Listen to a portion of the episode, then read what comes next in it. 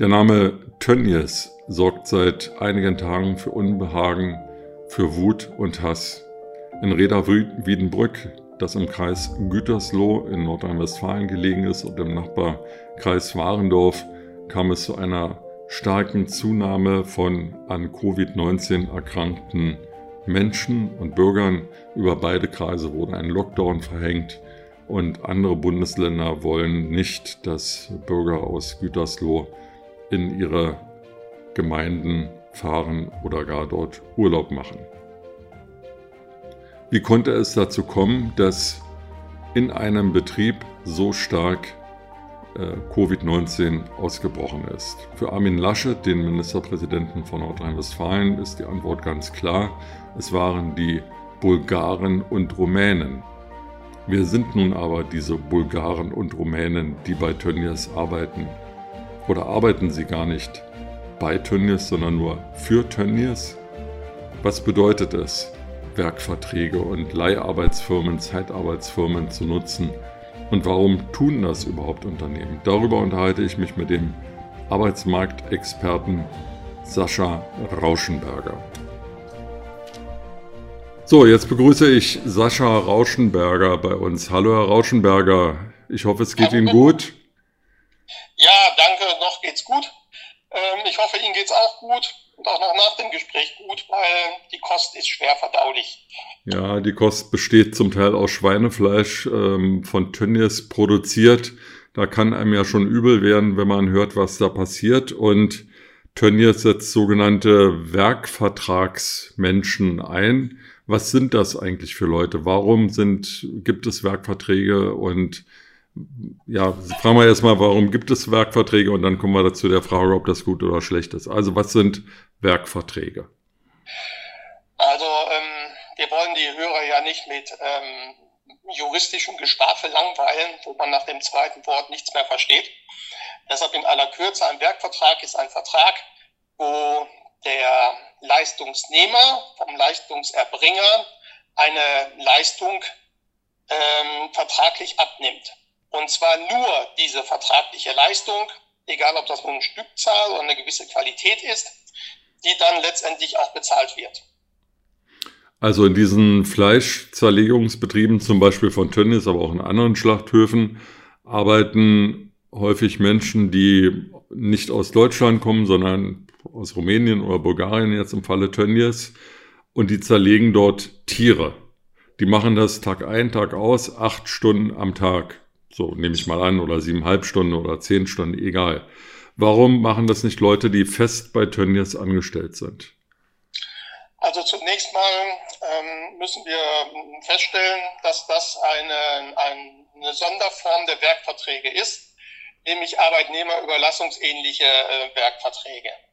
Äh, dann müssen wir feststellen, dass sich äh, die Beschäftigung bei, ob das nur bei Tönnies ist oder in andersartigen ähm, Lebensmitteln, Massenproduktionsfirmen, ähm, dass man dort auf das Tagwerk abzielt. Tagwerk kommt aus dem Mittelalter und beschreibt das, was in verschiedenen Branchen der Handwerker an einem Tag schafft. Ein Wagner beispielsweise ein Speichenrad von so einem Leiterwagen. Ähm, insofern fokussiert sich auch hier bei Tönnies und ähm, in anderen Unternehmen mit diesen Verträgen die reine der reine Gesichtspunkt auf die Leistungserbringung. Und das hat natürlich ähm, gewisse Vorteile für den Unternehmer hinsichtlich Risiko, Planbarkeit und ähm, Ausgestaltung der eigenen äh, Unternehmensstruktur und Unternehmensprozesse. Also muss ich mir das so vorstellen, dass diese Leute mit den Werkverträgen Tagelöhner sind. Das heißt, heute werden sie gebraucht und wenn sie morgen nicht gebraucht wird, äh, nicht gebraucht werden, dann brauchen sie auch nicht anzutreten?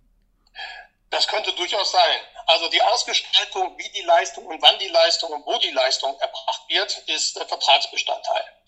Äh, natürlich geht das nicht von heute auf morgen. Also die Nummer ist vorbei. Das ging mal. Das ähm, wurde dann aber abgeschafft.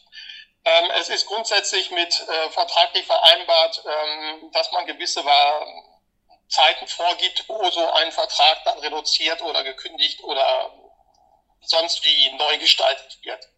Das beispielsweise kann man auch an einer Pandemie festmachen, aber es geht auch bei Stromausfall oder bei natürlichen Ereignissen wie Blitzeinschlag und alles, das ist abgeschaltet. Ähm, nein, also so einfach ist es nicht mehr, aber als Werkverträge nach dem Krieg so äh, gepusht wurden, was durch die, die kriegsbedingten Verluste in der Arbeiterschaft äh, letztlich notwendig wurde. Sie wissen, 1964 kam der eine Millionste Gastarbeiter hier in Köln-Deutz an, äh, hatten so ein goldlackiertes Moped bekommen und war ganz stolz in der Zeitung abgebildet. Das heißt, dass diese Verträge erst nach dem Krieg so richtig aufgedreht wurden. Das sieht man auch an der BGB-Nummer, Paragraph 630 und so weiter folgend, dass es recht spät erst ausformuliert wurde. Gut, aber ähm, nochmal, der Vorteil von Werkverträgen besteht darin, dass man nicht so streng an die arbeitsrechtlichen Vorgaben gehalten ist, die auch Kündigungsfristen vorschreiben. Verstehe ich Sie da richtig? Das kann so sein, muss aber nicht. Die Bedeutung von diesen Werksverträgen ist erstmal in der Flexibilität für den Unternehmer. Er muss also nicht Personal fest anstellen und hat dann auch die Kündigungsfristen, die gesetzlichen Kündigungsfristen einzuhalten, sondern er hat einen Subunternehmer, der äh, auf Zuruf ähm, das Personal für Produktionsreduzierung oder Produktionssteigerung stellen kann. Das ist Vertragsbestandteil. Es hat erstmal nichts mit einer moralisch-ethischen Seite zu tun, sondern ist eine reine Ressourcenfrage. Ebenfalls die Verfügbarkeit. Die ja. Verfügbarkeit dann zu sagen, meinem Subunternehmer, der sich bereit erklärt hat, in einem Rahmen 300 bis 500 Leute pro Tag zu stellen, am Ort X, ähm, zu sagen, ich brauche morgen 50 mehr oder ich brauche nächste Woche 50 mehr, welcher Zeitrahmen auch immer vereinbart wurde für die Vorankündigung, ähm, und bitte gestellen wir die. Und dann ist es sein Problem, die zu stellen. Ich muss nicht losziehen, mit meiner HR-Abteilung und Recruiting betreiben oder Leiharbeitsfirmen anzurufen oder Arbeitnehmerüberlassung anzurufen oder meine Rentner aus der Rente zurückzuholen, damit sie noch mal zwei Tage für mich arbeiten. Also ist ein ganz wichtiger Punkt. Natürlich hat das dann auch äh, in der Personalabteilung eine gewisse Charmanz, wie man so schön sagt, da die Personalabteilung sich um Personalweiterentwicklung, Fortbildung und so weiter eigentlich nicht kümmern braucht. Es sei denn, das ist so nicht im Vertrag vereinbart und sie äh, sich dazu einseitig verpflichtet haben, das zu tun. Bei Tönnies beispielsweise kann ich mir das sehr gut vorstellen, dass im Rahmen der, äh, der Gesetzesänderung, gerade was Hygienevorschriften und so angeht, ähm, man dieses Thema selbst in die Hand genommen hat.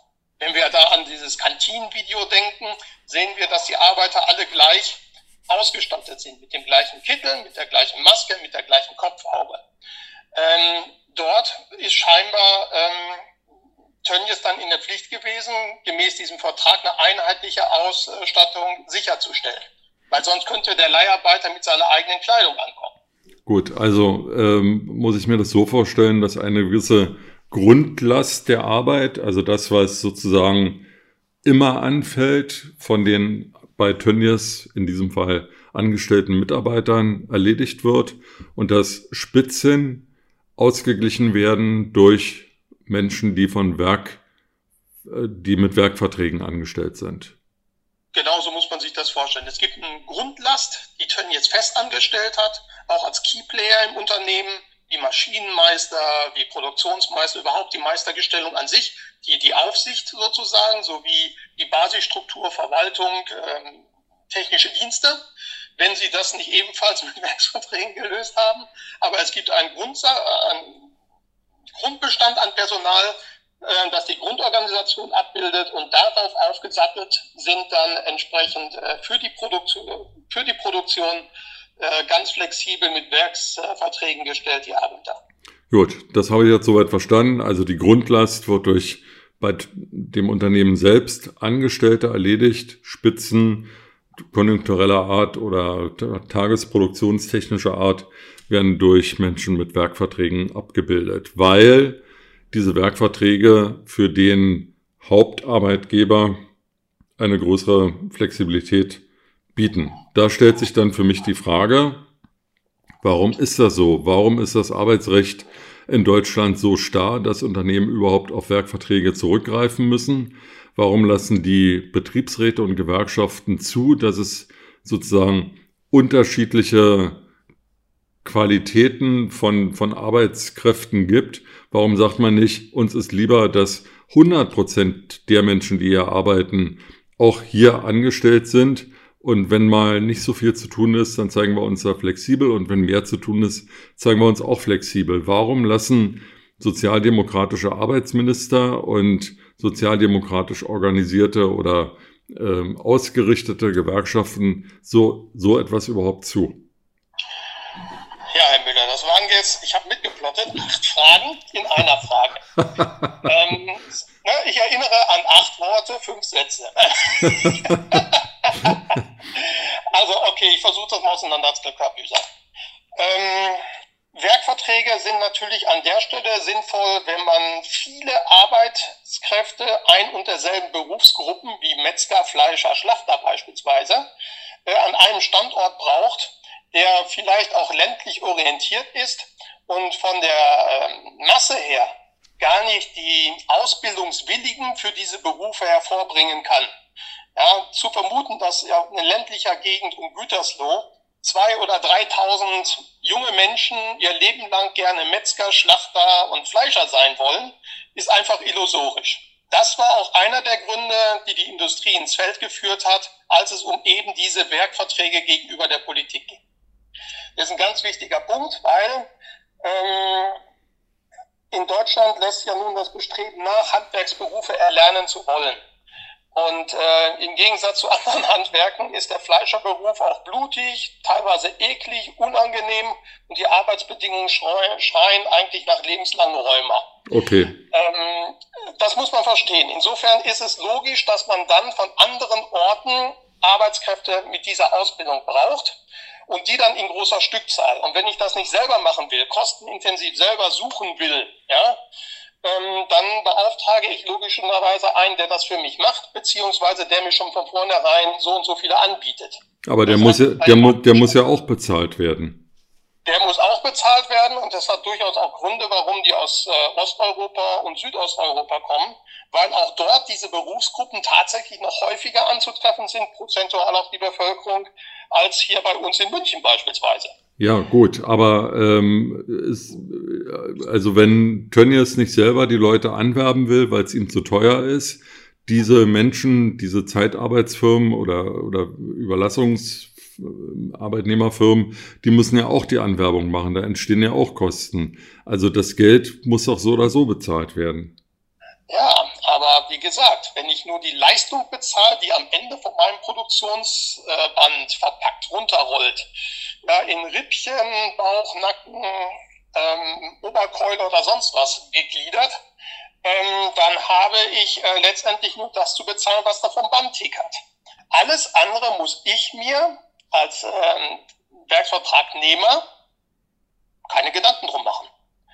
Und der äh, derjenige, der mir diese Leistung anbietet, also die Arbeitskräfte dafür anbietet, ist in der vollen Verantwortung, all das zu tun, was ich da nicht mehr tun muss. Und das führt natürlich auf Unternehmerseite, wenn man das über Jahrzehnte so macht, psychologisch so einen gewissen Denkvorgang, wo man sich um seine ähm, Werksvertragsarbeiter nicht mehr ganz so viel Sorgen macht wie um seine festangestellten äh, Mitarbeiter. Das ist einfach so. Gut, ähm, also dann, dann, dann, dann will ich nochmal die Frage stellen, eine meiner acht Fragen. Warum lassen das sozialdemokratische Arbeits- und Sozialminister und sozialdemokratisch ähm, ausgerichtete Betriebsräte und Gewerkschaften zu? Ja, das ist eine gute Frage. Danke. Ähm, ich selbst war in meiner Jugend ja auch mal SPD-Mitglied. Man will es mir nicht glauben, aber äh, es war tatsächlich so und ich bin 83 ausgetreten. Hm Warum ist das so? Also wie gesagt, in der Nachkriegszeit waren es SPD- und CDU-Regierungen mit auch entsprechenden Gestellungen von Arbeits-, Wirtschafts- und Sozialministern, die ähm, diese Verträge, diese Vertragsarten gesetzmäßig festgezurrt haben und durch die Parlamente gebracht haben. Insofern können sich die ähm, Altparteien dort in keinster Weise rausreden, ähm, nicht daran beteiligt zu sein. Warum sich ausgerechnet die SPD jetzt dahingehend hervortut, genau das zu kritisieren, was sie in der Regel mit Gestellung der Arbeits-, Wirtschaft, äh, Arbeits- und Sozialminister selbst mitgeschaffen hat, Und im Bereich Tönnies ähm, oder nicht nur Tönnies, sondern der gesamten Fleischindustrie, ähm, die mit äh, gekühlten Bereichen arbeitet, ähm, sich dort aus der Verantwortung ziehen will, entzieht sich da wirklich meiner Kenntnis. Es ist ein Vierklang zwischen Sozial, Arbeit, Wirtschaft und Gesundheit, die hier in die Werkverträge querschnittlich eingegriffen haben und diese Werkverträge den, der Industrie, der Wirtschaft zur Verfügung gestellt haben. Haben Sie, ähm, haben Sie so spät die sozialpolitische Komponente zu erkennen, ähm, auch wenn diese sozialpolitische Komponente schon namensgebend für die Partei SPD war und ist, ähm, ist mit Sicherheit auch einer der Punkte, warum eine ehemalige Volkspartei ähm, eher auf ein einstelliges Wahlergebnis tendiert als auf ein gutes zweistelliges. Haben Sie eine, eine Zahl für uns, wie viele Arbeitnehmer in Deutschland in Werkverträgen organisiert sind? Nee, habe ich jetzt so, so schnell nicht. Okay. Habe ich auch jetzt gedanklich nicht auf die Frage vorbereitet gewesen. Die Zahl muss man raussuchen. Ähm, und dann ist die auch mit Vorsicht zu genießen, äh, da es dort natürlich ähm, gewisse ähm, Varianzen gibt, die da nicht abgebildet werden. Ähm, aber ich erinnere an die Diskussion mit Scheinselbstständigkeit. Ich erinnere an die Diskussion ähm, von Leiharbeit und wie Leiharbeit definiert ist ähm, an gewisse Projekte in, bei DAX-Unternehmen, auch in der Automotive, die gelaufen sind, um entsprechend möglichst viele Arbeitskräfte nicht in eine äh, vertraglich-tarifliche Beschäftigung zu bringen. Da gibt es also eine Grauzone, die ist nicht unbedeutend. Gut, dann hoffen wir mal, dass die Grauzone bald auflockert und der blaue Himmel wieder rauskommt. Herr Rauschenberger, vielen Dank für die umfangreichen und, und tiefgehenden Informationen. Wir halten mal fest, Werkverträge ist ein Symbol unserer heutigen Arbeitswelt und der Tatsache, dass die Dinge immer schneller und billiger produziert werden müssen, oft auch auf dem Rücken derjenigen, die produzieren. Ich hoffe, ich habe das so richtig verstanden. Ja, vollumfänglich, Herr Müller. Na dann, Herr Rauschenberger, vielen Dank nochmal und Ihnen einen schönen Tag. Bis zum nächsten Mal. Ihnen auch. Bis dann.